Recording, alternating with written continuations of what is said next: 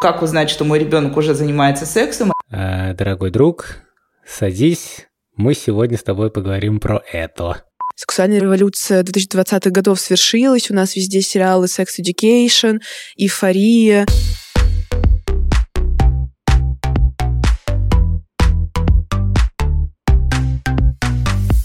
Всем привет! С вами снова подкаст «Музей Гараж», диалог с подростком, и одна из его ведущих я. Меня зовут Марина Романова, я являюсь сотрудницей отдела просвещения Музея Гараж. А еще здесь я, меня зовут Маша Качихина, и я работаю в отделе инклюзивных программ. Напоминаем, что этот подкаст предназначен для тех, кому больше 18 лет, поэтому если вы несовершеннолетний, то у вас нет возможности послушать этот выпуск, поэтому выключите его и оберегайте себя от э, такой информации. А сегодня мы поговорим о проектах, чьей целевой аудиторией являются родители подростков, учителя и все те, кто занимается воспитанием, педагогикой, и попытаемся выяснить, какие же вопросы воспитания волнуют взрослых чаще всего и на какие вопросы они пытаются найти ответы с завидной регулярностью. И первый гость нашего выпуска мы пригласили сотрудницу одного из самых крупнейших и популярных медиа воспитания «Мел», Надя, добрый день. Пожалуйста, расскажи, чем занимается МЕЛ. Меня зовут Надя Попудогла, я главный редактор э, интернет-издания образования и воспитания детей МЕЛ. Нашему изданию 6 лет исполнилось в прошлом году. Мы издание, которое помогает родителям и детям как-то жить э, лучше, жить проще, э, быстрее понимать, что происходит вокруг, делать свою жизнь чуть-чуть комфортнее и понятнее. Ну и Помимо этого, мне кажется, наша задача всегда поддерживать родителей, потому что быть родителем не просто предлагать им какие-то варианты, что почитать, что посмотреть, что узнать о себе и так далее. Мы стараемся общаться с аудиторией там, где ей удобно, так, как ей удобно, и без такого менторского тона, то есть мы не воспитываем родителей, мы такие же, как они на самом деле, просто нам чуть проще созвониться с экспертами. Можете, пожалуйста, рассказать, вот вы сказали, что МЕЛ — это проект и для родителей, и для детей, но вот все таки интересно понять, насколько, собственно, проект примеряет и знакомит родителей с их детьми, потому что вот когда мы занялись э, ресерчем для этого выпуска, то как будто бы очень часто есть отдельно что-то для тех, у кого ребенок, и отдельно для ребенка, и они очень редко сходятся в какой-то общей точке. Вот как это у вас устроено? Ну, смотрите, естественно, мы не для детей, Вообще медиа для детей — это самая ужасная концепция, которую можно себе придумать в жизни, потому что никто не знает, как делать медиа для детей. И понятно почему. Потому что детям не нужны медиа в том виде, в котором их понимают и нуждаются взрослые. У детей совершенно другой медийный запрос, это другая аудитория и так далее.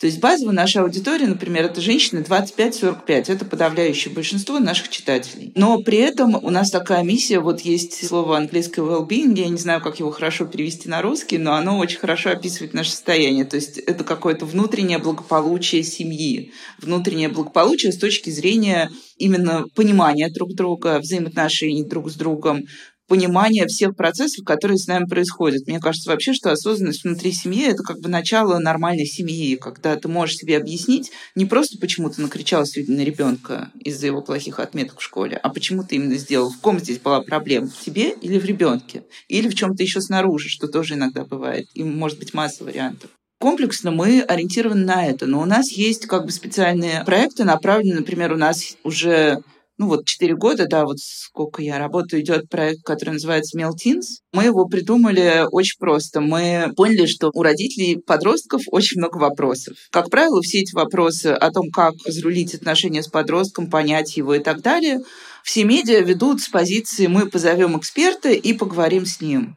Мы решили, что мы не будем звать экспертов, у нас их так много в других сегментах, а мы позовем самих подростков, и пусть они объяснят, что вот, ну, что забрать телефон на 7 дней, это действительно для кого-то может быть ужасной драмой. То есть здесь нет какой-то такой прям научной базы объяснения отношений, детско-родительских отношений, но здесь есть живые голоса подростков, хотят они того, это анонимно, э, хотят они говорить открыто, это открыто.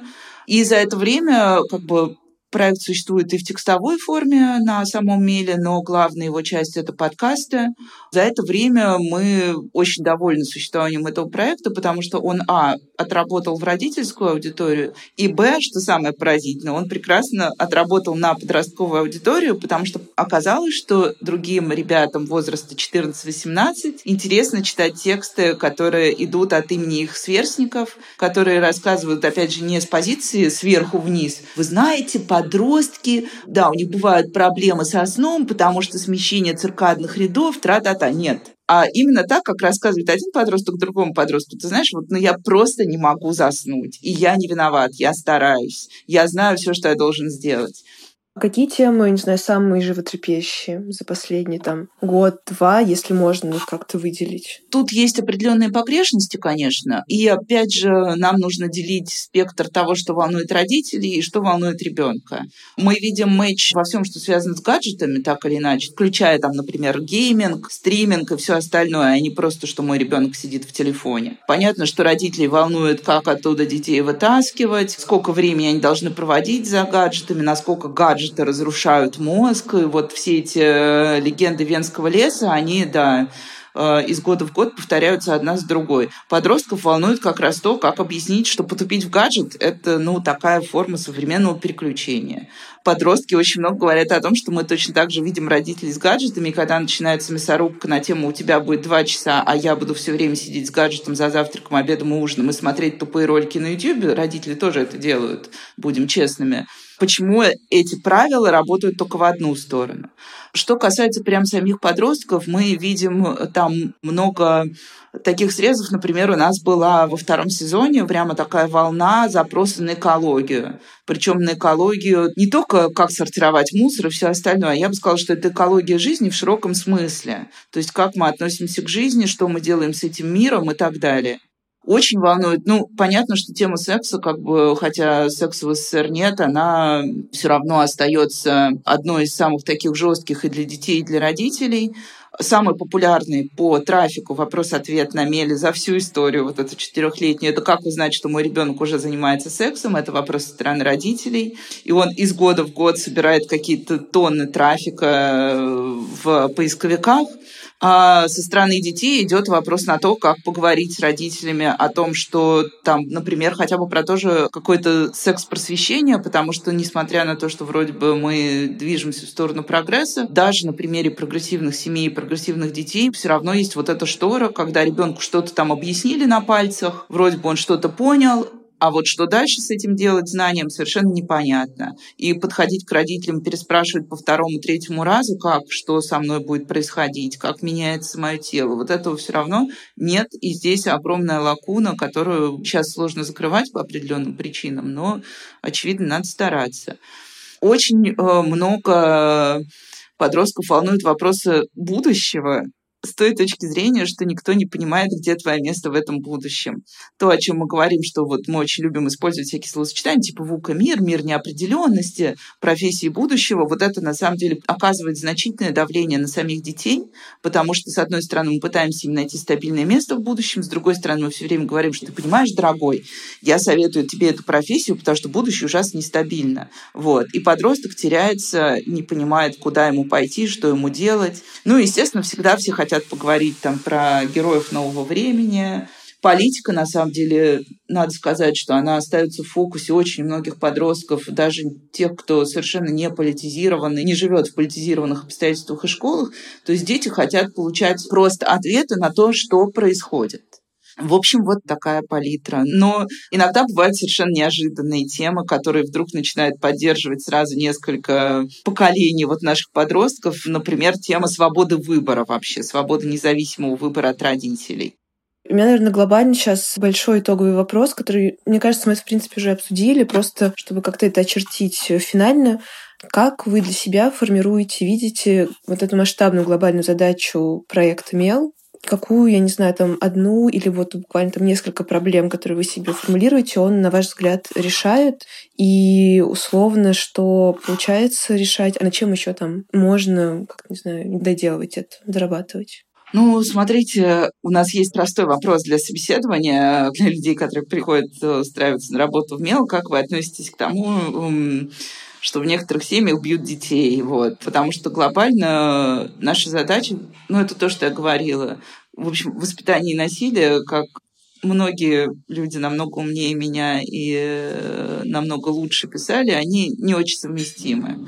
И э, снижение уровня насилия, повышение уровня понимания, в том числе повышение уровня понимания себя родителями, когда ты начинаешь рефлексировать свою родительскую функцию, свои родительские действия, это ну, в определенном смысле очищение семьи от э, того нездорового, что может ее разрушать год за годом. И то, что приводит потом к тому, что дети не общаются с родителями, ну, хотя полностью избежать этого невозможно, но так или иначе. В общем, как была у Астрид э, Линдгрен э, речь «нет насилию», наверное, это одна из важнейших частей нашей жизни. И точно так же мы относимся к школе, потому что мы считаем, что каждый шаг в школе, который освобождает школу от стратегии принуждения, от э, насильственных методов, от натаскивания ребенка принудительно.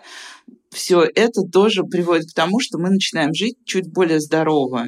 И чем больше вот этого какого-то внутреннего здоровья будет в каждом человеке, вот обычно мы говорим, что школа — это триада. Это школа, родители, ребенок. Вот чем здоровее будет каждый участник этой триады, тем на самом деле выше будет, выше и лучше будет и качество образования, и качество жизни, и то, что называют уровнем счастья, вот, которые периодически замеряют, уровень удовлетворенности жизнью, определенные исследования — вот это очень важная часть. Хочется, чтобы уровень счастья, несмотря на все, что с нами происходит, так или иначе, чтобы он рос, и мы все-таки относились друг к другу с любовью, пониманием и принятием, потому что без этого ну, все остальное абсолютно бессмысленно и невозможно.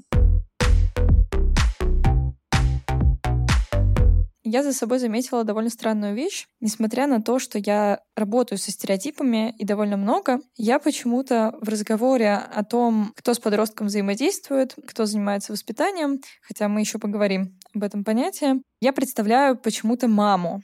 И вот, наверное, я надеюсь и я уверена, что не все люди живут во власти вот таких стереотипов, но мне кажется важно проговорить, что не все люди, которые ежедневно взаимодействуют с подростками, это мамы.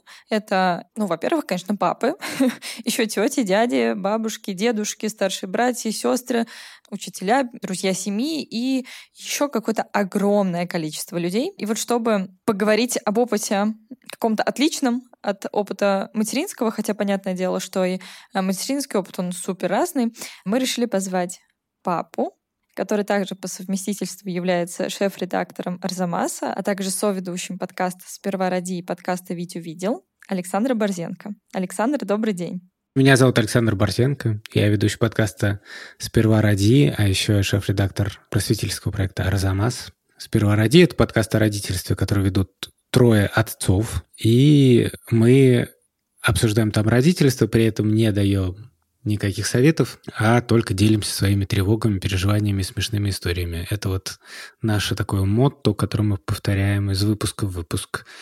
У меня огромное количество детей, и там среди них есть и подростки. Ну как, на самом деле формально подросток один, если мы считаем вот тин, да, тинейджер, то вот Пете 14, а Тише 12 лет, и он как бы формально не подросток, хотя на самом деле он более, мне кажется, соответствует традиционным представлениям от подростки, чем Петя. И есть еще Маня, ей 10, а, вот, но я не знаю уж, как назвать. Подросток, не подросток. Ну, в общем, так. Ну, мы здесь как раз скорее в нашем подкасте обсуждаем все же подростковость. Это какая-то возрастная категория, или это социальная категория, или там поведенческая категория. Кажется, мы все еще с этим не определились, поэтому, наверное, мы вольны определять подростковость по-разному. По крайней мере, думаю, у нас к этому есть различные основания. Что я здесь хотела спросить, да, почему мы все-таки решили позвать папу? Такой вопрос. Александр, как вы думаете, опыт отцовства, он отличается от опыта другого человека, который воспитанием занимается. И здесь сразу уже второй вопрос. А что такое, собственно, воспитание и как вы его видите? Ну, начнем, наверное, с воспитания. Действительно, это сложный такой момент. Я недавно выяснил, что в латышском языке, который я немножко учу, вообще вот у учительницы, с которой разговаривал, возник вопрос, как перевести это слово. Ну, у нас, как обычно говорят, я воспитываю детей. Это даже некоторая такая форма, что вот у меня трое детей, можно сказать, а можно сказать, он там воспитывает троих детей, а еще то все. То есть у нас как по умолчанию, если у тебя есть дети, то ты как бы их воспитываешь. Но при этом, что именно, это значит не совсем ясно. То есть прививаешь какие-то там ценности или что-то. Не знаю, мы сперва ради, у нас вообще иногда мы спотыкаемся какие-то слова и понимаем, что не очень понимаем, что за ними стоит. В частности, вот я помню, мой коллега Владимир Цибульский, соведущий сперва ради, он отказался от слова. Он не стал говорить, вот там, я воспитываю Соню, свою дочь, да. И мы в итоге пришли к какой-то такой формуле, что мы рассказываем о нашей жизни с детьми. Потому что в некоторой степени я, конечно, воспитываю детей, да, но, скажем так, это сложное слово. Не всегда ясно, что значит. Но почему вот оно сложное? Может быть, попробуем покрутить его. Почему мы вот о него спотыкаемся? В чем здесь проблема? Мне кажется, что это просто такой общий тренд, который есть в какой-то части общества, что люди сейчас пытаются как-то пересмотреть старые иерархии и пытаются убрать лишние иерархии. Вот мы все страшно свободолюбивые и не хотим прессовать своих детей, и поэтому мы такие вот живем с детьми, а не их воспитываем. Потому что воспитание — это сразу как-то власть и так далее. Я думаю, что дело в этом, в нашем случае. То есть потому что вы, например, просто в курсе современных трендов и понимаете... Ну, не в курсе, не то, что я в курсе в них, как там, типа, академически в курсе, но я как бы, да, частично разделяю какие-то такие ценности. Но мне кажется, что это же вечный конфликт, как бы ты должен лепить из ребенка что-то по своему образу и подобию, как из пластилина, да? Или ты должен с интересом наблюдать, как он сам развивается. И когда ты говоришь я воспитываю ребенка, ты как будто выбираешь одну сторону и как бы обозначаешь свою принадлежность вот к этому подходу, что ты вот... Хотя на самом деле, конечно, на практике все намного тоньше и многообразнее.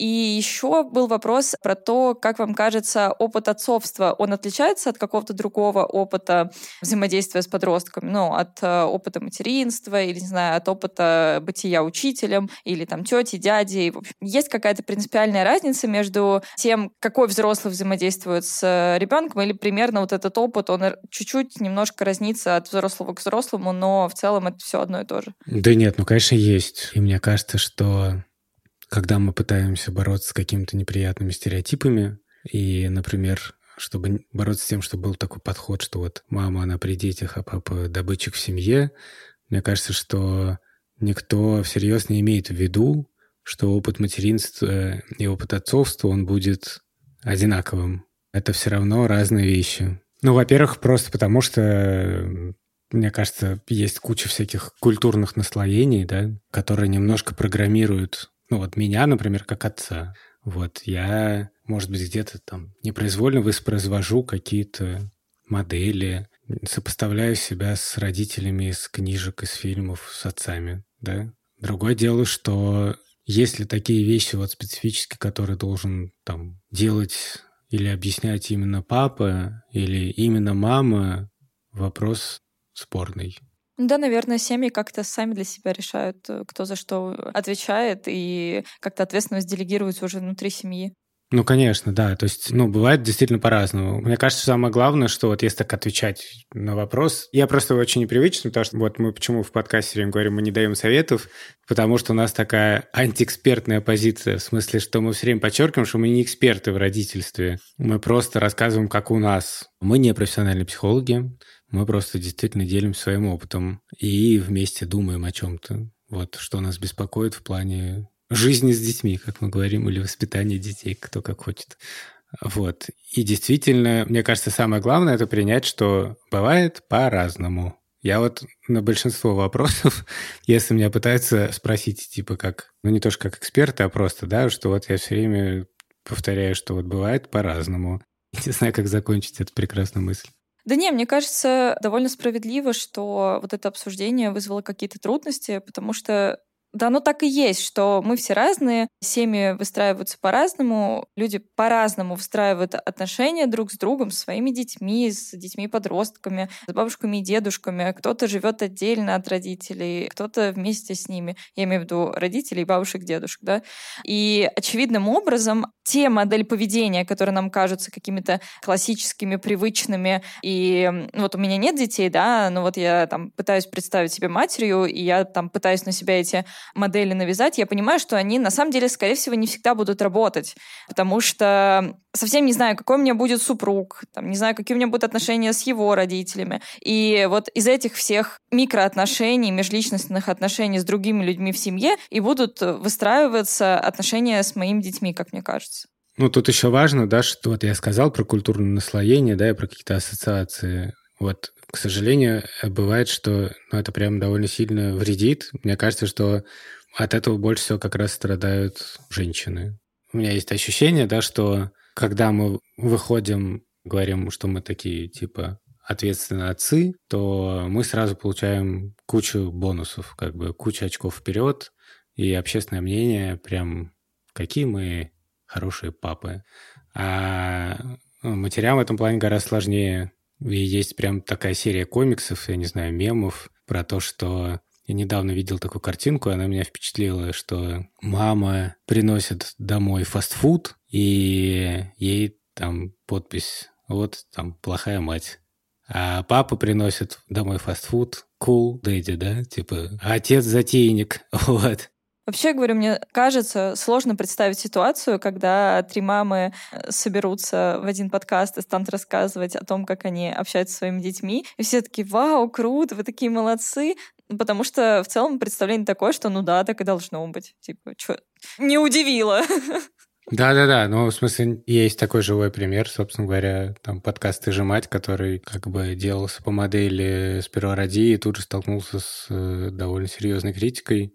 Понятно, что просто гораздо выше требования сразу. Вот, потому что, ну, именно за счет каких-то вот таких представлений э, стандартных. Ну, просто так у нас устроено, что, ну, реально в поликлинику в основном мам приходит. Как бы, ну, реально такая статистика такая есть. И как бы посмотрите на любое родительское собрание. И я совершенно в этом плане не святой, чтобы вы понимали. Но, с другой стороны, я не считаю, опять же, что нужно ударяться в другую крайность и как-то все это вот э, переламывать вот с точностью да наоборот, что вот я буду так, а ты будешь сяк. Ну, потому что действительно вот бывает по-разному. Вот по-прежнему главный девиз. Да, мне кажется, это главный тезис действительно, и даже вот не только нашего разговора, вообще подкаста. Я хочу немножко вернуться вот к тому, что я говорила, да, у меня нет детей, и я там условно смотрю на какие-то модели материнства, и вот хочу зацепиться как раз за то, что мы, когда на свет появляемся, потом взрослеем, у нас не появляется как вот сокровенного знания, как быть родителем. В связи с этим мне хочется узнать, как это у вас было, где вы черпали информацию о том, как там, воспитывать ребенка и либо жить вместе с ним, да, раз мы определили, что мы вправе использовать какое-то такое понятие, да, сожительствовать с ребенком, следить за его взрослением, помогать ему э, в этом процессе. Соответственно, не знаю, если, может быть, вы какие-нибудь современные медиа читаете о том, как можно с детьми, а в первую очередь с подростками разговаривать, вот. Угу. Ну, на самом деле, честно говоря, я читал какие-то книжки, но у меня никогда не было такого, что я типа сейчас я подготовлюсь к рождению ребенка и прочту там учебник. В отличие, кстати, от многих людей, которых я знаю, может быть, потому что я сам из многодетной семьи, у меня есть и старшие, и младшие. Я потом еще в старших классах подрабатывал бэбиситером а если говорить про книжки, я вот помню, что у родителей всегда лежала такая книжка, ну не всегда, а просто в какой-то момент Бенджамина Спока. Она была там, я не помню, в как 80-х, там что ли, годах, супер популярная. Но это было издание, наверное, какое-то более позднее, там, типа, какого-нибудь 90-го года, не знаю. И я ее читал еще, причем будучи ребенком. Еще и тоже будучи ребенком, я читал, у нас была такая книжка «Януш Корчик». А я очень любил Януша Корчика, такой польский педагог, который трагически погиб во время Холокоста, во время немецкой оккупации, когда отказался бросать своих детей евреев, ну, среди них были евреи, и он погиб вместе с ними. Я очень любил такую книжку про король Матюш Первый. Значит, и я видел, что есть еще какая-то книжка Яна Шкорчика. Называлась она «Как любить ребенка». Вот, и я ее тоже читал. А когда у меня появились самого дети, дело в том, что у Шуры было уже двое детей, и поэтому я понимал, что я точно не один, и не то, что мы два таких молодых щегла, которые просто такие, а что это за красный сморчок и что с ним делать? Шура как бы вообще была на чили в этом плане, да, в смысле, что она знала, что делать, и я как бы просто старался тоже участвовать. И поэтому, наверное, за счет этого я как бы довольно мало читал каких-то вот специальных изданий и книжек. Но потом вот появились всякие медиа, которые я уже, будучи, в общем, довольно опытным родителем, стал иногда смотреть и с большим удовольствием. Например, я очень люблю издание «Нет, это нормально». И мне кажется, что... Ну, у них очень классный Инстаграм, очень смешной, в основном довольно точный. А кроме того, вот удивительным образом, ну вот мы стали делать сперва ради, и для меня это тоже стало как он, это смешно, как бы это медиа, которое я делаю, но при этом это медиа для меня, потому что я все время общаюсь, во-первых, с собой, во-вторых, с детьми, как бы появилась такая оптика вот взгляда на мои семейные отношения, на то, какой я родитель. Потому что я понимаю, что каждую неделю об этом рассказываю в подкасте. Это не может не влиять. Я согласна, что это работает, когда ты начинаешь проговаривать какие-то твои ежедневные практики, которые просто обычные, это твой быт, э, там, то, как ты утром вместе со всеми позавтракал, то, как ты попрощался, решил конфликт. Наорал на детей. Наорал на детей, да. А, и потом э, кто-то там расплакался. А, это угу. вот... Я-я. Ну, например. Мне кажется, это хороший исход.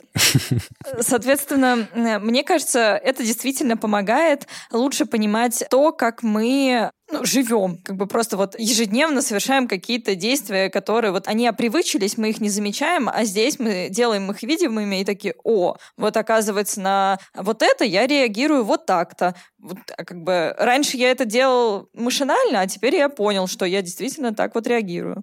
Мне кажется, это очень, правда, полезно. Да, нам часто вот пишут, что спасибо, вот я вас послушал, я как-то по-другому, например, стал думать или стала думать о о своем собственном детстве. И это реально есть такой эффект. Я правильно понимаю, что в целом пока не приходилось сталкиваться с тем, чтобы обсуждать отношения, изменения в теле, чтобы говорить про здоровье, про безопасность, э, про секс. Про секс мы говорили однажды. На самом деле смешно, что мы в «Сперва ради» очень давно хотим записать выпуск про сексуальное воспитание, но я все время откладывал этот выпуск и говорил, что не, я не хочу, потому что я не хочу, чтобы оказалось, что дети как бы узнают какие-то вещи из выпуска сперва ради, а не от меня лично. Они слушают прям плотненько, да, они очень плотно слушают, и я тоже держу в голове. На самом деле нет никаких табу, и, конечно, в той или иной степени мне совершенно не кажется, что рано говорить про секс да, в смысле в таком возрасте. Ну, некоторым уже, я бы сказал, давно пора поговорить про это. Просто, ну, всегда сложно выбрать какой-то момент. Никто не хочет быть человеком, который типа так, «А, дорогой друг, садись, мы сегодня с тобой поговорим про это. Ты знаешь, что это такое?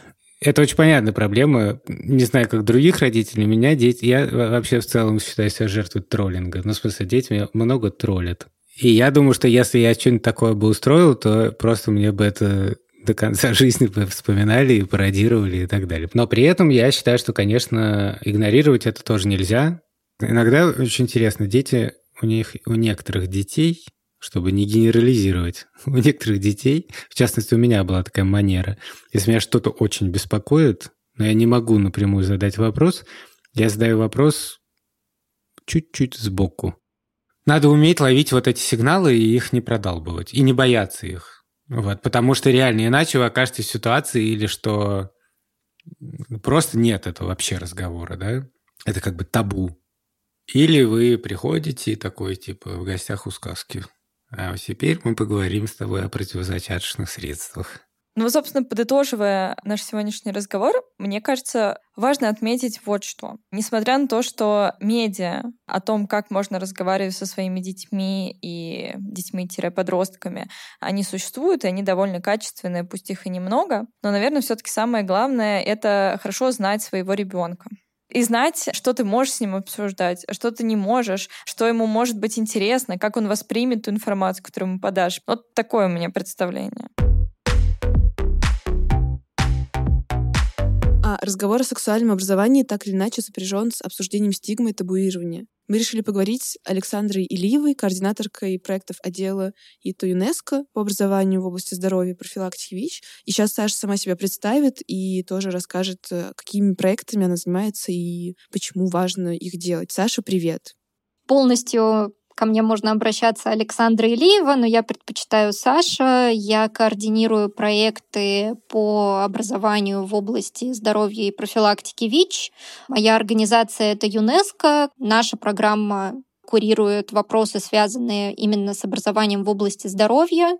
Это, опять-таки, наверное, такая достаточно обтекаемая формулировка, за которой прячется на самом деле спектр вопросов, касающихся, наверное, тех проблем, тех рисков, с которыми могут сталкиваться подростки и молодые люди на пути из детства во взрослую жизнь. В принципе, наверное, то, что можно объединить под условным мандатом сексуального образования. То есть это вопросы, касающиеся пубертата, взросления, того, что происходит с телом, с мозгом, с психикой во время переходного возраста, что меняется, что не меняется, как себя в этой ситуации вообще такой нестандартной, новой вести, дальше чувствовать, как более-менее безопасно для себя эту дорогу дальнейшую прокладывать, э, что нужно знать о своем теле, что нужно знать о личных границах, о контрацепции, о романтических отношениях и не только романтических, как их вообще здоровыми выстраивать с окружающими людьми. Вот. В общем, мы занимаемся в нашем подразделении этим спектром вопросов и на разные лады с помощью интернета, социальных сетей, каких-то медиапроектов. Стараемся более-менее популяризировать и делать интересными, доступными и сколько-нибудь имеющими эффект и значимость для непосредственно тех аудиторий, с которыми мы взаимодействуем. А это и подростки, и их родители, и педагоги. В общем, все агенты, вовлеченные в процесс, наверное, образования в этом поле. Можете, пожалуйста, конкретнее рассказать, когда запустились эти проекты, с какого года, с какой периодичностью они проходят, и как-то вот, ну, в общем, э, просто чуть детализировать, потому что общая идея понятна и супер ясна, и просто чтобы чуть разобраться в этом. Начиналась эта работа как раз э, где-то в 13, 14, 15 годах. Примерно с этого времени мы начинали с э, тогда еще сайтов, мы начинали разрабатывать такие региональные сайты, которые бы аккумулировали контент, который был бы верифицирован врачами, психологами и который в какой-то такой, наверное, более дружелюбной и доступной форме систематизировал бы информацию из э, различных источников, чтобы молодые люди, гугля что-то, смогли хотя бы по каким-то ключевым словам наткнуться на такие ресурсы. Но Первый этот опыт был таким достаточно интересным и противоречивым, потому что далеко не все то, что делается для подростков, у них популярно. Первоначально такие проекты делались скорее через призму темы что было, наверное, какое-то ощущение, что есть некий спектр тем, связанных с переходным возрастом, который может волновать именно подростков. Ну, условно, например, у меня прыщи или у меня начались месячные. Что делать? Вот кажется, что это супер тематические запросы. Частично, да, безусловно, это так, но, как нам показала в итоге та статистика, которую мы смогли проанализировать, огромным спросом этот контент в итоге пользовался у ребят постарше, то есть тем, кому 24-25 плюс, что навело на вывод о том, что, к сожалению, в разных группах информированность про в целом свое тело, личные границы, сексуальность, э, гендерную идентичность, еще какие-то вопросы, безопасный секс, планирование семьи беременность, что в целом информированность очень низкая. Если прям, не знаю, вот рекомендовать родителям какие им нужны сделать шаги, чтобы условно э, провести беседу, какой-то диалог с подростком, как им выстроить этот диалог, э, там, не знаю, как им подготовиться, на какие, может, материалы опираться, вот исходя из опыта проектов, которые вы уже реализовали, какие шаги предпринимать? Да, это очень хороший вопрос. И вы знаете, я, может быть, скажу крамольную вещь, но, наверное, ни у кого нет точного ответа на этот вопрос, как на самом деле подготовиться, как на самом деле это лучше реализовать. Скорее всего, лучше всего с этой задачей справятся уже наши дети и дети их детей, если мы начнем с ними разговаривать о всех этих темах и о ВИЧе, про контрацепцию, и про гендерное равенство, и про насилие уже сейчас. Что э, думается, это важный аспект, наверное, укорененности в целом э, в социализации и в каком-то культурном слое. И чем раньше это начинать, естественно, тем лучше. А родители, к сожалению или к счастью, все-таки первые в социализации ребенка и от них очень многое зависит. То есть даже если мы будем иметь самую продвинутую школьную программу по теме сексуального образования, которая будет максимально корректной, выверенной, не провокационной, но при этом очень по сути, что даже она сама по себе, естественно, будет важна и иметь значение, но без родителей тоже, ну, это, этот пазл, он будет рассыпаться очень быстро. Я могу еще рассказать про проекты, которые поддерживали мы, конкретно для родителей, это тоже уже на протяжении, наверное, последних лет десяти, ну, может, чуть меньше, может, последних лет восьми. Разные проекты с различными медиа. Один из первых был с журналом Psychologist, это был как раз гайд по подростковому возрасту, серия публикаций и статей от э, популярных психологов, которые появлялись на сайте Psychologist. И в итоге все эти публикации легли в основу книжки конкретной, гайда как раз от Psychologist и ЮНЕСКО которую тоже можно найти и почитать, в которой как раз собраны все советы про то, в каком возрасте, как лучше подступиться к этой теме, как лучше себя подготовить, что делать, как бороться с неловкостью. А территория Teens — путеводитель для родителей подростков. Это вот такая была брошюра для родителей. Это как бы был первый проект по этой теме. Следом за ним как раз в 16 и в 17 годах были эфиры под названием «Мама дорогая» в России и Белоруссии. По четыре эфира в каждой стране с местными партнерами. В России мы это делали с социальной сетью «Одноклассники», тоже и с журналом Psychologist, соответственно. В Беларуси проект ребенок.бай. Мне кажется, сейчас он, к сожалению, уже не поддерживается, но Вместе с тем я, опять же, могу поделиться ссылками на сами эфиры. Это эфиры, опять же, с популярными психологами, педагогами и в том числе с известными личностями, у которых тоже дети подросткового возраста или вступающие в подростковый возраст. И в ходе этих эфиров мы как раз обсуждали достаточно вот эти все сложные, вызывающие стеснение, смущение, стыд, вопросы вроде того, вот как поговорить про контрацепцию, про отношения, а что делать, если ну, отношения между родителями и детьми в какой-то фазе конфронтации и не получается вот этот доверительный разговор наладить, каким еще инструментам прибегать, как справляться с ситуациями, например, травли, с ситуациями давления, как помогать там своим детям принимать какие-то ответственные решения и критически анализировать информацию. В общем, такие достаточно общие, но при этом э, вместе с тем не теряющие актуальности вопросы. И, в общем, эти эфиры принципе, тоже очень хороший имели отклик. И что было приятно, на самом деле, после того, как эти проекты увидели свет, через некоторое время все больше и больше стало появляться аналогичных или, наверное, в похожем поле тоже проектов, ориентированных именно на родителей. И я здесь говорю не только про какие-то платные, бесплатные курсы, которые тоже, к счастью, в большом количестве сейчас представлены, но и там тоже блоги, Там «Перекрестный отец», например, тоже появился проект. Там даже Татьяна Лазарева, например, которая к нам приходила на эфир в качестве родителя звездного, она в дальнейшем стала развивать свой собственный YouTube-проект для родителей. Ну, в общем, мы стали видеть, что на разные лады разные проекты все больше и больше стали эту тему подсвечивать. Я не думаю, что это связано исключительно с тем, что вот мы такой проект сделали, но вместе с тем это говорит о том, что как бы тема пользуется спросом, она важна, и у самих родителей есть на нее спрос. И, собственно, вот после этих эфиров из последнего, наверное, у нас сейчас готовится еще к выходу проект с такими делами, тоже который в большей степени, наверное, будет рассчитан на родителей и как раз будет обсуждать вопросы, связанные с сексуальным образованием и тем, как к этой теме подступиться. Так что тут, наверное, я ссылкой конкретной пока поделиться не могу, могу только предложить следить за обновлениями, совсем скоро это появится.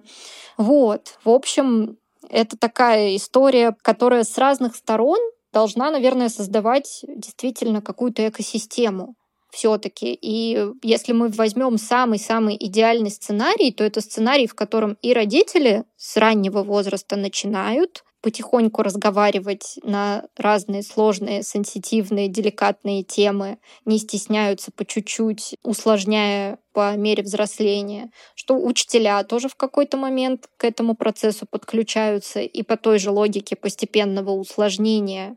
С других, наверное, каких-то сторон эти темы помогают осветить и систематизировать. Если в медиа мы тоже будем видеть какое-то разнообразие источников и иметь в том числе медиапроекты, которые не только ради хайпа существуют, но и в том числе ссылаются на какие-то проверенные данные, на научные исследования, на действительно проверенную информацию, при этом доносящуюся до аудитории доступно, вот, то суммарно это будет действительно создавать вот эту экосистему и производить именно тот эффект, который, наверное, должен быть в идеальном мире. Мы выслушали всех наших экспертов. Наш, что ты скажешь, какие у тебя были отношения с родителями в обсуждении, может быть, темы ВИЧ, если вообще это обсуждали, когда ты была подростком, или про сексуальное образование. Какой у тебя опыт? Ну, мне вообще кажется интересным, что мы с тобой ну, уже не подростки, хотя да, мне 24, и по некоторым шкалам возрастным я все еще подросток. А я в последнем вагоне еду в этом возрасте. И, соответственно, любопытно, что мы пытаемся этим заниматься. И вот мне кажется, мы этим пытаемся заниматься, потому что с нами не говорили. Потому что я помню свое детство, подростковый возраст, и я не говорила со своей мамой ни о ВИЧ, ни о сексуальном образовании, ни о здоровье, ни о чем таком. И даже сейчас а, я, например, уже условно во взрослом по крайней мере, сознательном возрасте, когда я работаю и сама себя содержу, я сама рассказываю маме о том, как я забочусь о своем здоровье, и я уже себя ощущаю таким родителем, который объясняет, а как же надо, потому что я, правда, внимательно слежу за тем, что со мной происходит, э, слежу за изменением в своем организме, мне кажется, это безумно важно. И, наверное, вот как раз-таки из-за того, что со мной этого в подростковом возрасте не происходило, не происходило этих разговоров, я знала, что мои родители не читают мел, вот, мне и хочется донести до родителей, что, блин, это важно, это правда важно, и подростку этого не хватает. А, то же самое.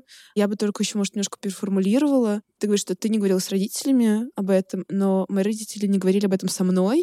И, честно, начинать первой было супер неловко. Очень важно понимать, что ситуация меняется каждый день. И там еще какое-то время назад было ощущение, что условно какая-то, не знаю, сексуальная революция 2020-х годов свершилась. У нас везде сериалы Sex Education, эйфория, и все как будто бы про все знают. И я не знаю, если бы эти сериалы были в моем подростковом возрасте, может быть, мне стало бы как-то свободнее подойти к маме и обсудить с ней все это. Но моя мама не рассказывала мне буквально ни о чем, о том, что поговорить про ВИЧ, ну, как бы вообще не было речи, но не про предохранение, не про прокладки. Ну, то есть для меня сейчас, являясь взрослым человеком, кажется мне это супер странным. И, как сказала одна из героинь выпуска, вы должны быть готовы к неудобному разговору с ребенком до того, как вы его завели. И это классная мысль о том, что эти темы, они не страшны. Лучше поговорить, чем не поговорить. Начинать нужно в самом-самом юном возрасте, когда мы определяем вообще границы своего тела, и что условно а, маленького ребенка, маленького человека нельзя трогать за нижнее белье. Это важно.